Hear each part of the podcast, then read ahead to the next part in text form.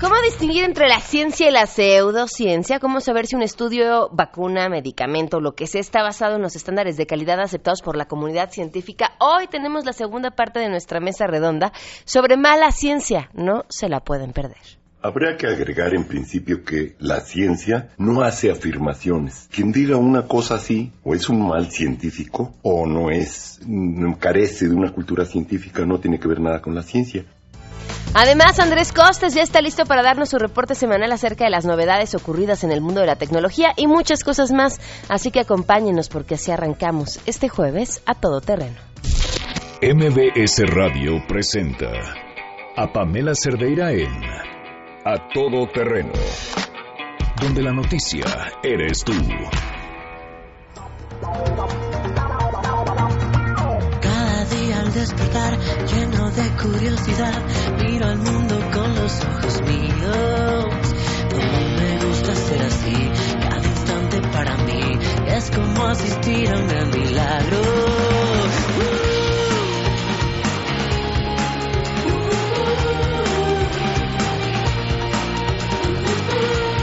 Hoy jueves 22 de septiembre es el Día Mundial sin Auto. El Zócalo no van a poder circular en el Zócalo microbuses, ni autobuses, ni automóviles.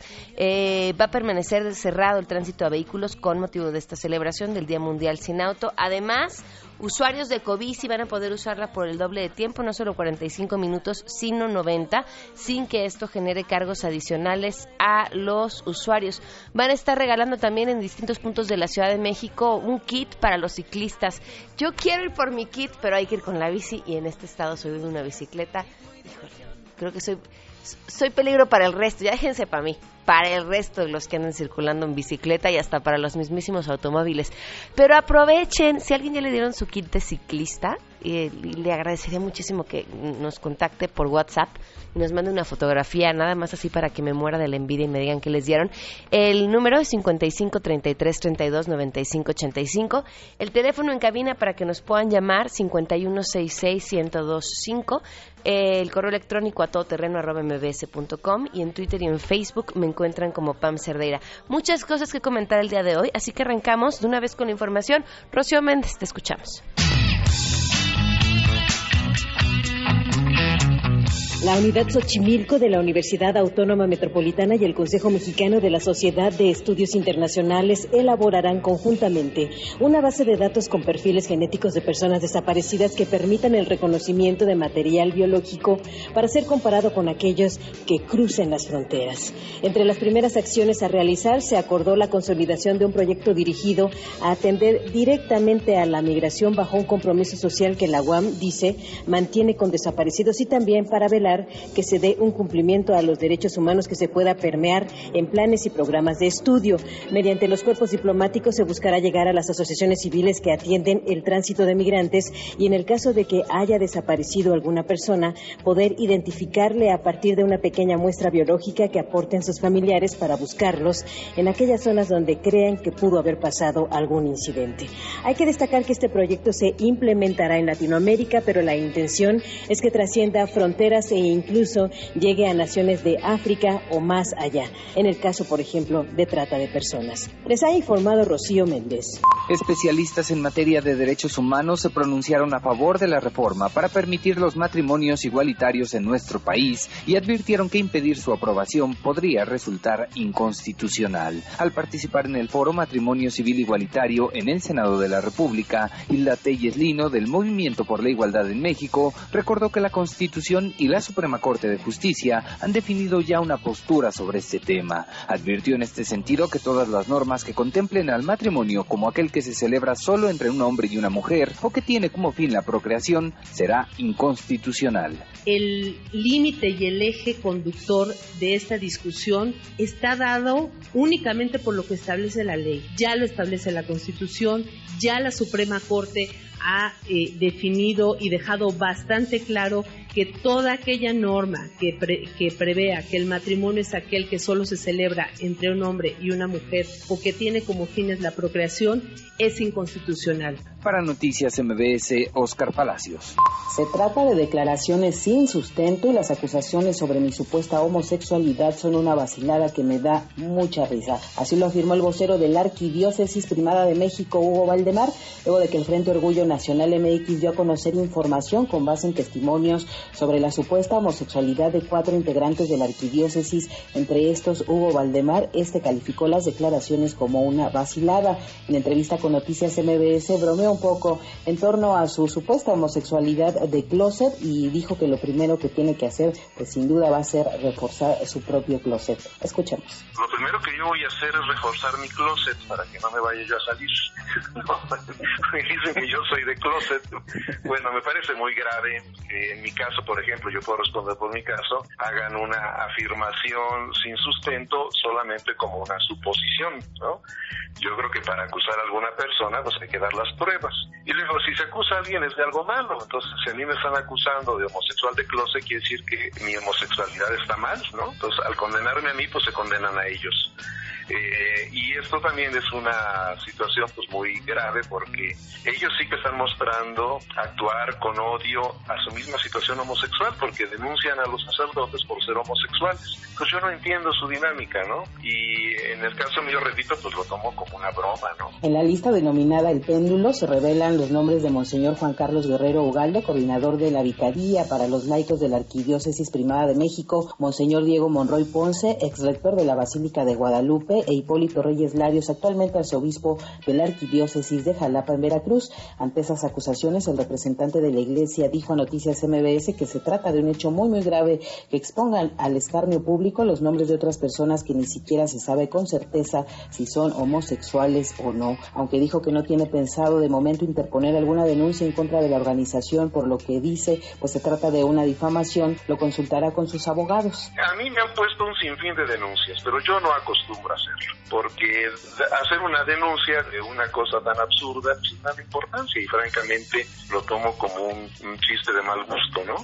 Eh, ciertamente es una difamación porque es atacar la fama de las personas y aunque tengo el derecho, pues por lo pronto no lo pienso, no sé después a ver qué dicen los abogados, pero no, no tengo en mente entrar en este juego de ellos. Finalmente envió un mensaje a los integrantes del frente para que indirectamente no muestren odio contra los homosexuales. El mensaje es que no se odien a sí mismos y no odien su homosexualidad, porque lo que están demostrando es, qué curioso, homofobia. Para Noticias MBS, Hatsiri Magallanes.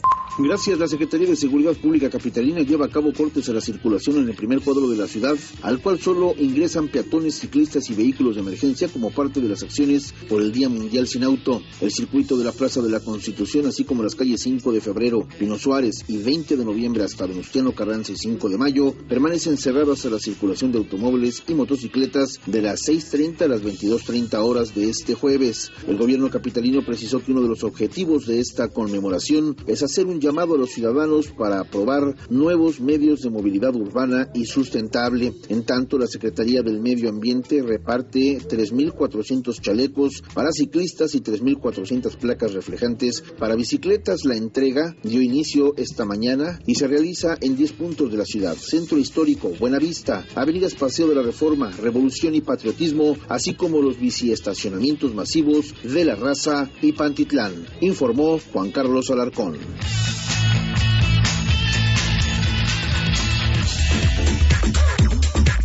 Ya les dije, mándenme sus fotos de sus kits ciclistas si, si es que ya se los dieron. 12 con 16, tenemos buenas noticias.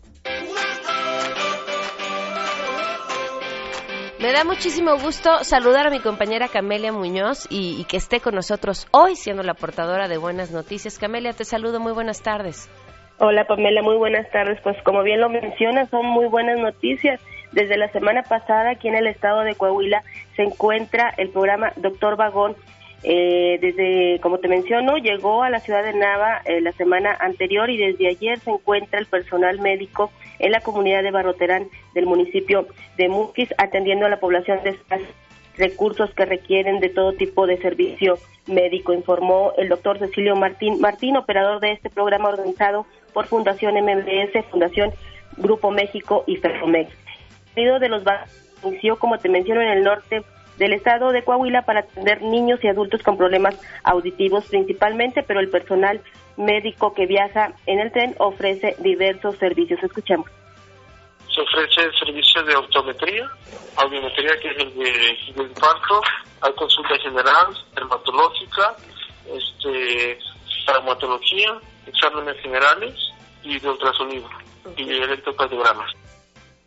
Durante este miércoles, te comento, iniciaron las actividades en la comunidad de Barroterán, donde la brigada de atención eh, está recibiendo alrededor de entre 300 y 400 personas y bueno, ahí permanecerá hasta el 24 de septiembre para continuar la ruta de este doctor Vagón hacia el municipio de San Pedro de las Colonias el próximo lunes. Para determinar el problema de salud que registra un paciente se le hacen una serie de exámenes como una audioscopía, pero escuchemos nuevamente al doctor Cecilio Martín que nos da mayores detalles. Hacemos una audiometría para ver el nivel de audición y en caso de que tenga una pérdida considerable que sea candidata para un oxidado auditivo, se ve si se tiene lo que el paciente necesita y si el paciente no tiene los, los medios para conseguirlo, que es muy importante, se ve la posibilidad de adaptarle un oxidado auditivo. Y bueno, Pamela, en el caso de la población de Barroterán que se dedica principalmente a la actividad minera, el doctor señala que la pérdida auditiva puede ser a edad más temprana por estar en zonas con niveles de ruido elevado y en el primer día de consulta se otorgaron varios auxiliares auditivos. Escuchémoslo nuevamente. Es lo, lo común que lleguen personas relativamente jóvenes con pérdidas, pues no acordes a su edad, por el hecho de trabajar tanto tiempo en lugares con mucho ruido. Así que, bueno, Pamela, eh, estas son las noticias que se tienen por acá en esta zona de Barroterán, que como te menciono, bueno, es, es un lugar donde hay em, en el interior de las minas o en, en, algunas otras partes, bueno, se utilizan explosivos y las personas pues están muy vulnerables a padecer problemas eh, auditivos. El reporte que tenemos, Coahuila, sobre esta eh, ruta que está siguiendo el doctor Vagón en el estado de Coahuila. Muchísimas gracias, Camelia. Buena tarde. Buenas tardes. 12 el día con 19, vamos a una pausa y continuamos. Más adelante A Todo Terreno. Hay una entrega de premios que se hace a lo improbable de la ciencia. Estudios científicos tan curiosos como, por ejemplo, uno de los ganadores del año pasado, eh, inventando la receta química para parcialmente descoser, sería la palabra correcta, un huevo. ¿no?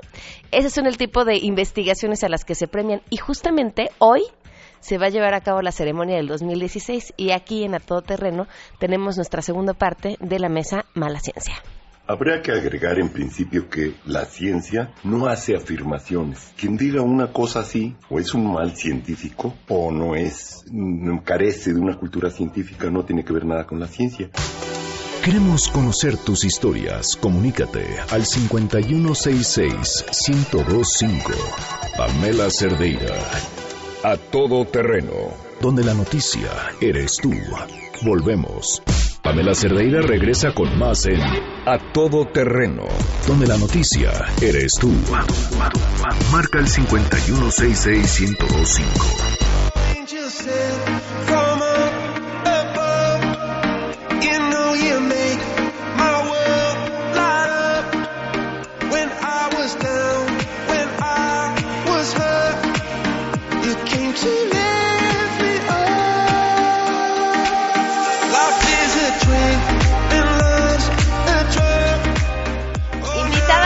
Tenemos otra vez en esta mesa, de verdad, grandes cerebros el día de hoy en nuestra segunda mesa sobre mala ciencia. Gracias por acompañarnos. Le doy la bienvenida a Martín Bonfil Olivera, químico farmacéutico biólogo con maestría en enseñanza e historia de la ciencia de la Facultad de Ciencias de la UNAM. Gracias por estar con nosotros. Encantado, Pam. También Javier Lizárraga Crachaga, lo dije bien, ¿verdad? Cruchaga, perdón, Javier Lizárraga, antropólogo físico y maestro en ciencias antropológicas por la UNAM. Gracias por estar con nosotros. Gracias por invitarme. Enrique Ansures, que ya conocen ustedes perfectamente bien de casa. Ahora sí vas a hablar, Enrique. Sí, ahora dos días constantes, ¿verdad? Me parece muy bien. Es tu casa, Enrique. Muchas gracias. Raúl Alba García, maestro en biología experimental y doctor en biofísico-química. Gracias por acompañarnos. Un placer. Bienvenido. Y también el doctor Rolando Isita, doctor en Comunicación de la Ciencia, director académico de la Dirección General de Divulgación de Ciencias de la UNAM. Bienvenido. Gracias por la invitación. Gracias por estar con nosotros. Pues partamos entonces eh, en lo que nos quedábamos eh, la semana pasada, ¿no? Hablábamos acerca de los estudios científicos, de cómo muchas veces eh, los estudios se utilizan como excusa para decir toda clase de barbaridades y mentiras y cómo una vez que uno no sé si la palabra sea correcta, pero dispersa el veneno, ya o el rumor, volverlo a recuperar y difundir la verdad se convierte en una tarea muchísimo más complicada. A lo largo de su historia dentro de la ciencia, ¿qué es lo que les ha tocado ver sobre este tipo de casos que más les haya llamado la atención? A mí me gustaría tratar el caso de que no existe lo blanco y lo negro, sino que hay casos de estudios que son, sí, son estudios científicos, pero que no son resolutivos, que son apenas un avance y caen en manos de periodistas, sobre todo, sin una cultura científica y dan por sentado que como sucedió con la fibra que estaba estudiándose y sacan la fibra resuelve no sé qué tantos problemas y la gente lo entendió como si fuera la fibra esta de verde para limpiar los trastes que te la tomas y te limpias y el intestino. No es que sea una mala investigación sino se toma información que es científica pero que no es eh, ya acabada, que no es resolutiva, por así decirlo, que se da a conocer al público y se le atribuye entonces, ah, es que los científicos hacen mal su trabajo. No, el que tomó la información no supo manejarla bien al llevarla al público. Ese es un tema que a mí me parece que es importante tratar también, que sí hay buena ciencia, que, pero es mal tomada, de, fuera de contexto. ¿Quieres comentar ahora? Sí, un poco. Eh, eh, en realidad esto que menciona Rolando eh, tiene que ver con cómo es el proceso, cómo ha sido incluso históricamente el proceso de la acercamiento a la certidumbre del conocimiento a través de las herramientas de la ciencia. Esto tiene poco más de 500 años, más o menos, y como se trabajaba hace 500 años en general, básicamente es lo mismo. Alguien hace una observación, una nueva interpretación de lo que ve, eh, y eh, hace una propuesta. Inicialmente esa persona es la única que lo dice y lo debe comunicar a los colegas para que lo pongan a prueba, confirmen si ven lo mismo, si lo interpretan de la misma manera y esto se va propagando, se va difundiendo dentro de la comunidad. Eh, si alguien, si, la, vamos a decir, si, un buen grupo de, de, estos colegas encuentran que las observaciones no son, los resultados de las observaciones no son los mismos, pues se toma como que al principio pudo haber sido una observación errónea. Y entonces se descarta. Ya no pasa a formar parte del edificio de la ciencia. En cambio, si lo que hacen es confirman, ratifican lo que propuso el primero, se va haciendo un consenso y entonces se toma como una afirmación científica. Eh, hace 500 años la humanidad pensaba que vivía en el centro del universo, porque así lo habían escrito, así lo habían observado. Es más, todos lo observamos. Parece que el Sol gira alrededor de nosotros todos los días, ¿no? Es muy natural. Hubo en la época de los griegos a Istarco, quien lo interpretó de manera diferente, nadie le creyó, pasó a la historia, hubo por ahí algunos árabes, por ahí del año 1000, 1100, que hicieron observaciones similares, llegaron a las mismas conclusiones que Aristarco, pero no, no, no, se difundió hasta que lo retoma Copérnico en el alrededor del 1500 y lo publica en 1543. Pocos le creen, muy pocos le creen, eh, y cuando llega al siglo XVII, 1600, eh, pues son, algunos cuantos astrólogos, por cierto, quienes eh, creen que Copérnico podría tener razón. Gente como Tycho Brahe, como Johannes Kepler, como Galileo Galilei. Ah, y es, son las observaciones telescópicas de Galileo Galilei, que es el primero que usa un telescopio para ver el cielo. El primero que ve eso y que lo ve diferente es él Pocos le creen, por cierto, hasta que demuestra, difunde su telescopio, sus observaciones. Kepler usa un telescopio por otro lado. Eh, eh, Galileo lo muestra a, los obispos.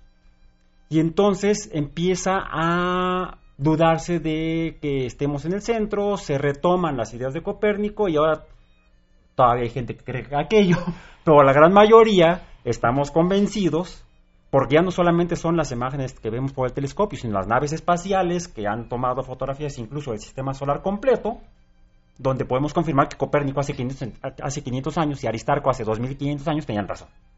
Claro. Es como se construye. A, mí me gusta mucho que Raúl nos explique ese proceso de, cómo se va validando el conocimiento científico a través de la crítica en la comunidad de expertos. Eh, a veces pasa un proceso suave como este en que se va aceptando una idea. A veces el campo se divide en dos, ¿no? En dos teorías que están compitiendo Y se, o más y se arman verdaderas polémicas que a veces tardan mucho en resolverse. Eh, y, el caso que a mí me preocupa es eh, los casos en que hay algo que ya sabemos, por ejemplo, que las vacunas son una herramienta importantísima para mejorar la salud de la humanidad, que son útiles, que son eficaces, que son seguras, eh, y de pronto sale alguna secta de, locos que empiezan a decir que esto no es cierto y que, eh, que se está discutiendo, que no se sabe si las vacunas son realmente seguras cuando es algo que sí se sabe. Entonces están presentando una creencia pseudocientífica como si fuera una polémica que se está discutiendo en la comunidad científica, cuando no lo es. Es algo que ya está resuelto y que se sabe desde hace mucho. Pero eso es una estrategia tramposa de la gente que quiere difundir estas ideas. Y lo peor es que nadie gana con, nadie gana con difundir la idea de que las vacunas eh, causan daño. Es nada más eh, difundir una idea tonta porque te parece lógica, ¿no? Entonces, e, este es uno de los peligros que hay con, con las pseudociencias y la falta de pensamiento crítico que tenemos a veces. A ver, Javier, tú que eres antropólogo, ¿de dónde viene esa resistencia que tenemos los seres humanos al cambio? A decir, bueno, pues quizás estuvimos equivocados todo el tiempo. Bueno, yo no creo que tenemos resistencia al cambio. Si tuviéramos resistencia al cambio, no estaríamos en la búsqueda de, del nuevo gadget, por ejemplo. Ok. Nos cambian las muchísimas cosas constantemente y nos gusta. Lo que tenemos resistencia son aquellos cambios que nos mueven de las certidumbres que tengamos. ¿Sí? Que creamos estas certidumbres. Yo, yo partiría de la base de que la ciencia nunca tiene la razón. Busca la razón. ¿sí? Y siempre tenemos que guiarnos por el principio de incertidumbre. Hasta aquí es donde sabemos, a lo mejor estamos equivocados. ¿sí? Lo que pasa es que ese discurso de, que la ciencia no es tan soberbia como para decir yo tengo los pelos de la burra en la mano, ¿no? Ese discurso no pasa. Mientras que otros pensamientos, otras maneras de decir, sí consideran que tienen la razón y la defienden como tal, como una verdad absoluta. Entonces nosotros somos, si una verdad que se ha tomado como absoluta nos da cierta tranquilidad, seguridad, pues no queremos que nos la quiten. Este es el problema. O sea, el otro, la vez pasada hablaba yo de la ansiedad, que es la búsqueda de respuestas para calmar la ansiedad. Si ya la calmamos y nos dicen otra cosa que nos vuelve ansioso, vamos a tener resistencia. Eso es una, una acción muy natural en, en cualquier individuo de, la especie humana. ¿Varía en culturas, género, edades? Sí, claro, evidentemente tenemos incluso eh, este discurso que está muy de moda ahora de la defensa de los usos y costumbres de los pueblos originarios, lo cual es toda una entelequia. Para empezar, cuando a mí hablan de qué piensas de los pueblos originarios, digo, pues para empezar que son de África los pueblos originarios son africanos, porque de ahí viene la especie, ¿no? Y los usos y costumbres pueden ser muy buenos y muy malos. Claro. ¿no? Olvidemos que el sacrificio humano era uso y costumbre entre los aztecas. Si vamos a defender a ultranza todos los usos y costumbres, estamos fregados. Ayer platicábamos de una comunidad, de un municipio en Oaxaca, donde apenas por primera vez las mujeres pudieron votar porque sus usos y costumbres no se lo permitían. Y menos gobernar. Eh, claro. De hecho, en Oaxaca, en una de las comunidades, mataron a una mujer que había conseguido ser este, regidora. regidora porque los usos y costumbres impiden que la mujer sea la que gobierne y la mataron. Entonces, los usos y costumbres yo los pondría en tela de juicio. Sí, claro. Entonces, pero es, los usos y costumbres te dan certeza. O sea, ya, eh, ya estás tranquilo. Y luego vienen los científicos u otras religiones u otras filosofías a moverte el tapete. Y a uno le gusta que los tapetes se muevan solamente en los cuentos de hadas. Ahora, a mí me gustaría decir, eh, las ideas se contagian, son como virus. Eh, un, biólogo muy famoso, Richard Dawkins, inventó la idea de meme, que es una idea contagiosa. Bueno, todas las ideas son contagiosas. Ahora le llamamos memes nada más esas imágenes graciosas que circulan en Internet. Pero la idea original de Richard Dawkins es que todas las ideas son contagiosas, son como virus. Algunas se vuelven muy, muy contagiosas y se difunden, como las modas, como las religiones, como la ciencia. Este, y a veces algunas de estas ideas que se vuelven virales eh, lo, se vuelven tan contagiosas porque son fáciles, porque son atractivas, porque suenan lógicas, pero no necesariamente porque reflejen la realidad. Entonces a veces hay una competencia entre, entre los memes científicos y los memes anticientíficos y, y los memes que son parte de nuestra cultura, ¿no? Ideas que siempre hemos dicho, pues es que siempre se ha hecho así. Y a veces, este, eh, si lo enfocamos así como una competencia de ideas, las ideas científicas eh, tienen una ventaja eh, muchas veces que es que sí reflejan la realidad con más fidelidad y, y si las aplicas, sí funcionan.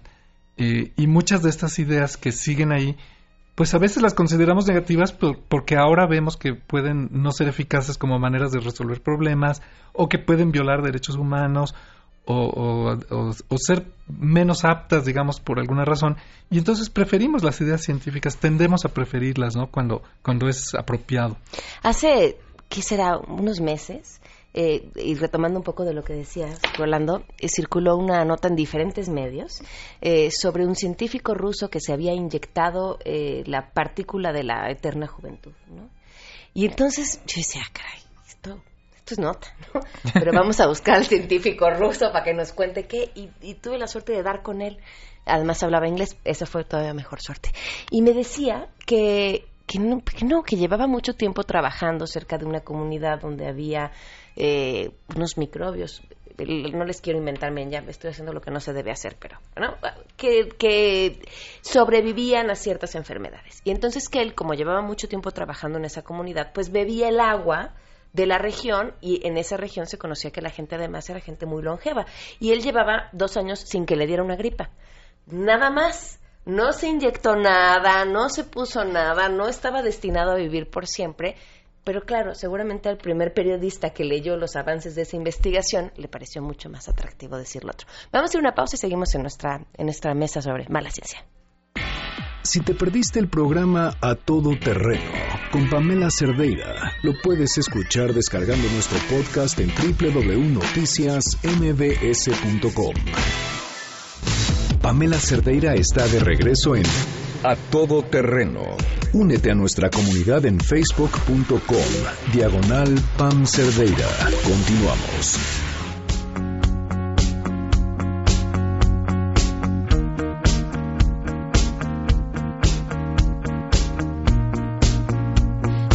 12 del día con 42 minutos. Miren, si hubieran quedado en el corte de alguna manera virtual, no lo sé, porque la discusión estaba buenísima. Planteábamos, y vamos a retomar nada más un poco para, platicarlo con la gente, eh, la labor de los periodistas. Es más, tú y yo lo hemos comentado en diversas ocasiones, Enrique, sobre cómo, bueno, de un lado no estamos enterados de la ciencia y del lado de los científicos comunicar de una forma en que sea clara para el público en general también es complicado. Yo les decía, creo que es más fácil formar a un científico en la comunicación que a un eh, comunicólogo, a un periodista en la ciencia, y me decía, no, espérate, a ver quién empieza. No, pues eh, yo, yo es de los que le entré al principio. Hay una incomprensión mutua son funciones diferentes. Claro, la del periodista es informar y si la ciencia es una fuente, pues la, la cubro. La, la, la incomprensión está en, en, en los lenguajes y en los quehaceres. Entonces, yo pongo las manos por el reportero que no vivimos en un país con una cultura científica y esto lo refleja también la prensa. Los dueños de los medios de comunicación no consideran la ciencia una fuente importante, los jefes de información, pero llega a verla. Entonces al reportero le dan su orden de trabajo en la mañana y le dan siete fuentes el reportero va a tener éxito en la medida en que aparezca en la primera plana o la más importante en la noticiero de radio, la que le den más tiempo. A ver, cuéntame, fulanito, ¿y qué pasó?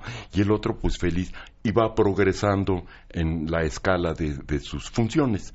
Me mandan a cubrir ciencia.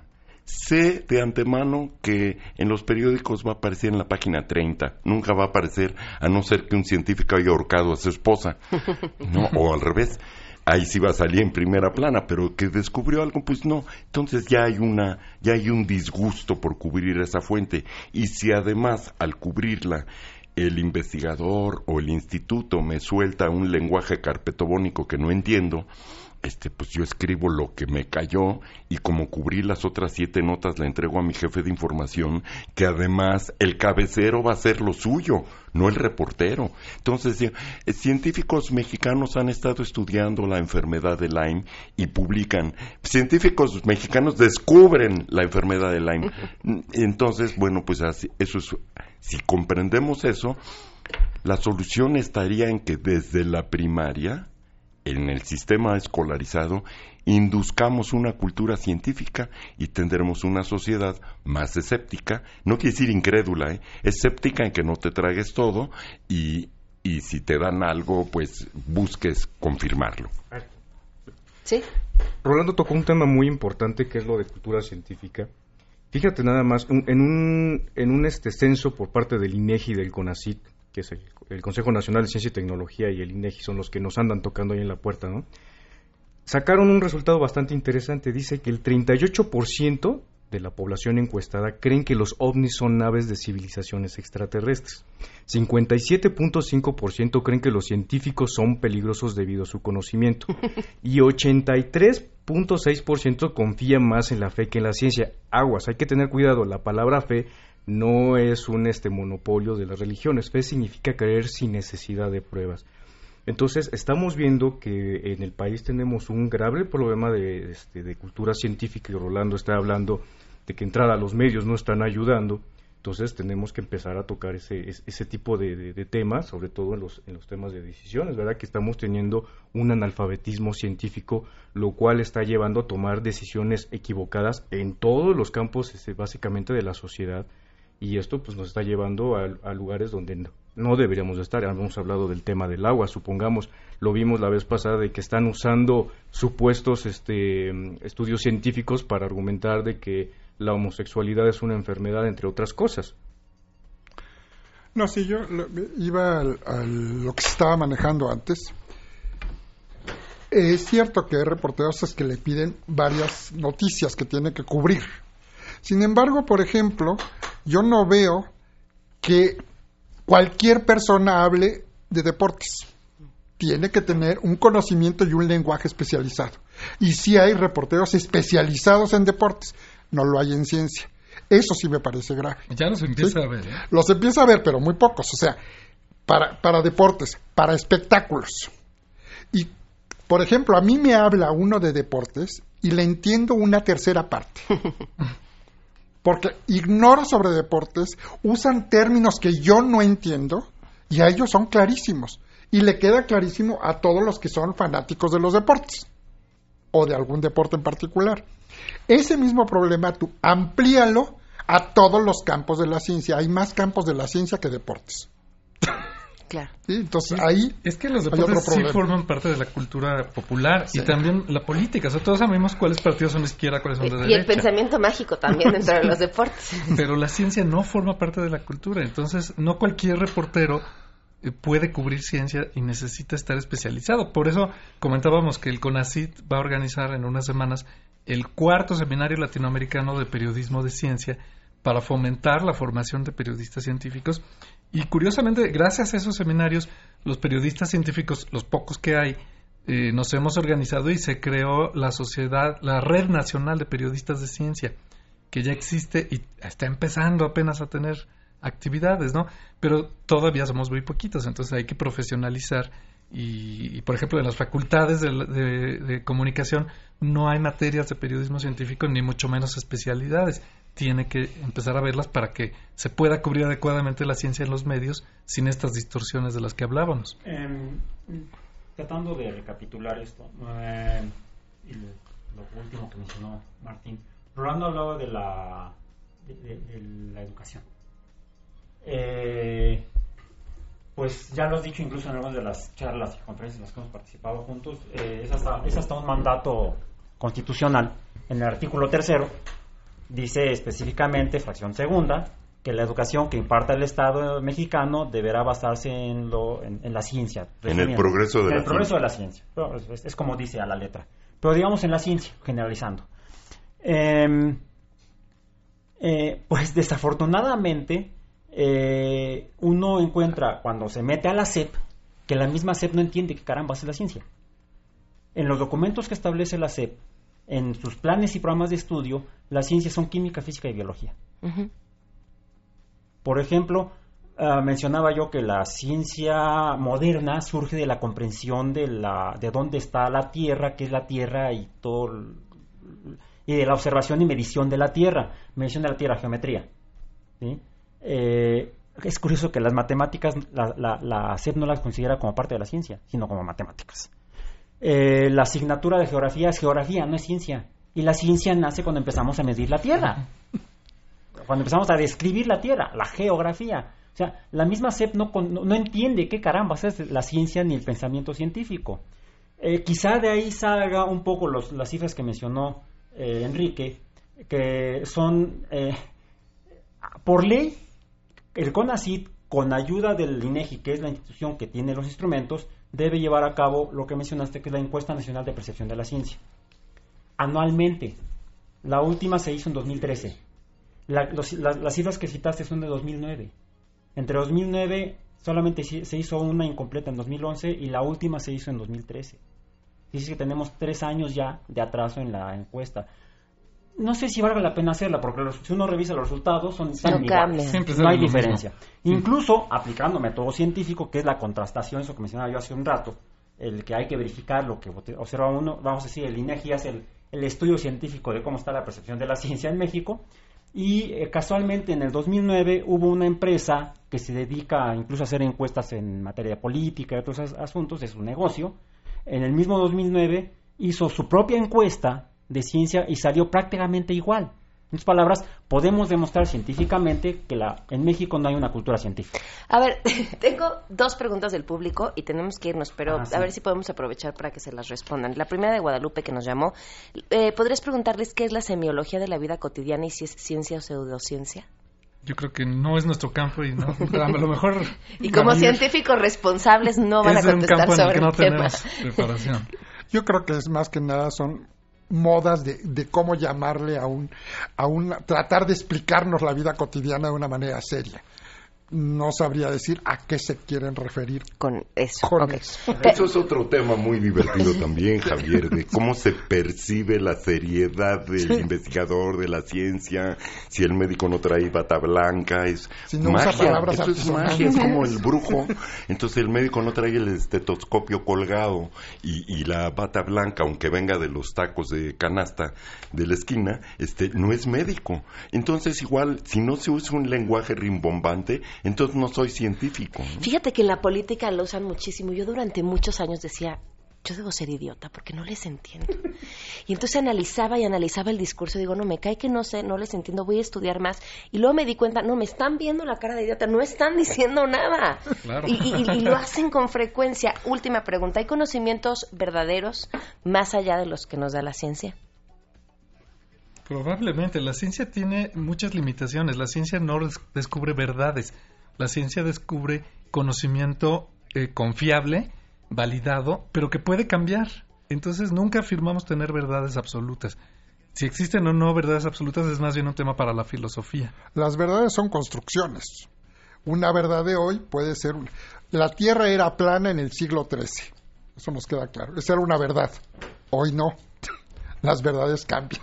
Y, y- y la- precisamente las herramientas que usamos son las herramientas de las matemáticas con la probabilidad de la estadística que nos dicen existe una P de tanto de que estemos equivocados. Claro. Y además, para terminar de fastidiar, la misma física nos demuestra que el universo la- ah, en muchas de sus formas de comportamiento es incierto. Me tengo que ir, pero regresan otra vez. Así, Claro. así les sigo haciendo, así los vamos a tener ya 15 días aquí sin problema. Vamos a hacer una pausa de bola y regresamos.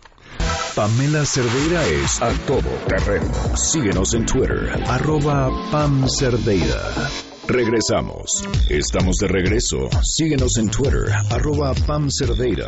Todo terreno, donde la noticia eres tú. Continuamos.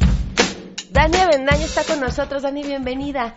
Nos Hola. trae- me acabas de resolver el problema de la vida porque justo esta semana veía las almohadas de mi casa y decía, híjole, ya están para la basura.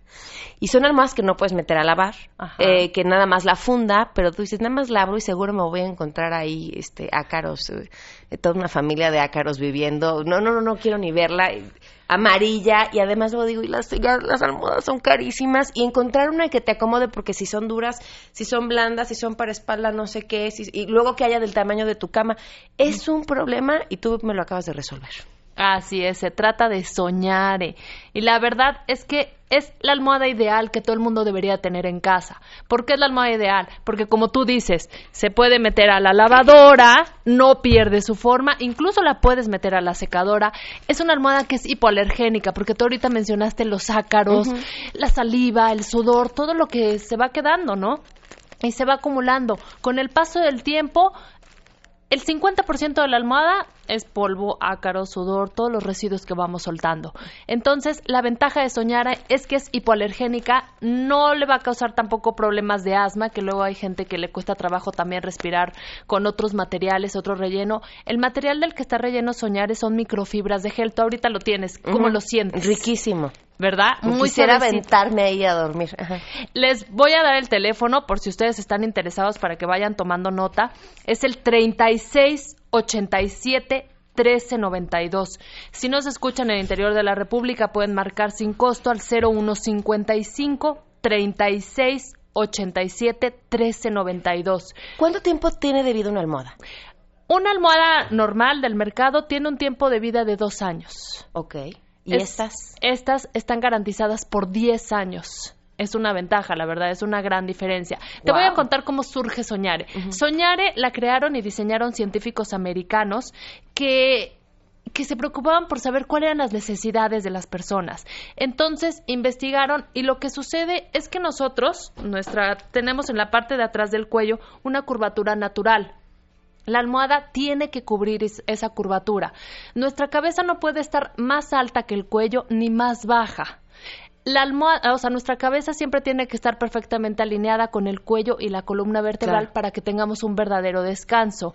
Entonces, ¿qué es lo que sucede con las almohadas? Pues andamos buscando almohadas, probamos, la movemos de posición toda la noche porque no nos, no nos llena esa curvatura perfectamente. Entonces, realmente no descansamos. Al momento de que nosotros tenemos una alineación perfecta, no importa la posición en la que ustedes duerman, porque a lo mejor me dice, bueno, yo duermo boca arriba, boca abajo, de lado, no importa. La cosa es que la cabeza, el cuello y la columna vertebral estén perfectamente alineadas para que tengamos un verdadero descanso. Dani, esta, con esta que evidentemente se logra, este es el tipo de almohada con la que uno viajaría, ¿no? Que me voy Exacto. hotel, sí, me llevo mi almohada. ¿Nos puedes dar el teléfono otra vez? Sí, es el 36 87 1392. 36 87 1392. Y como tú dices, te la puedes llevar de viaje porque mira, hazla chiquitita, la compactas y la ventaja es que Soñares siempre regresa a su forma original porque las microfibras de gel lo que hacen es que jamás pierden su forma. Estas se convierten en válvulas de aire que permiten la entrada y salida del aire libremente para que así se adapte a la forma que tú necesitas. Y además, algo muy importante, el 70% de las personas que han dormido en Soñare dejaron de roncar. Ya está, me Así llevo es que esta. si ustedes quieren dejar de roncar o que el marido deje de roncar, quieren despertar con energía, lo único que tienen que hacer es marcar en este momento al 36 87 1392 36 87 1392 porque les traigo una muy buena promoción. Les voy a dar 6 soñare a un precio increíble y con un 70% de descuento. La pueden pagar en pequeñas mensualidades y además les voy a mandar de regalo una tablet con cientos de aplicaciones. Solo tienen que marcar este, en este momento 36 87 1392. Ya estoy marcando, Dani. Muchísimas gracias. Adiós, hasta mañana. MBS Radio presentó a Pamela Cerdeira en A Todo Terreno. Te esperamos en la siguiente emisión, A Todo Terreno, donde la noticia eres tú. MBS Radio, en entretenimiento, estamos contigo.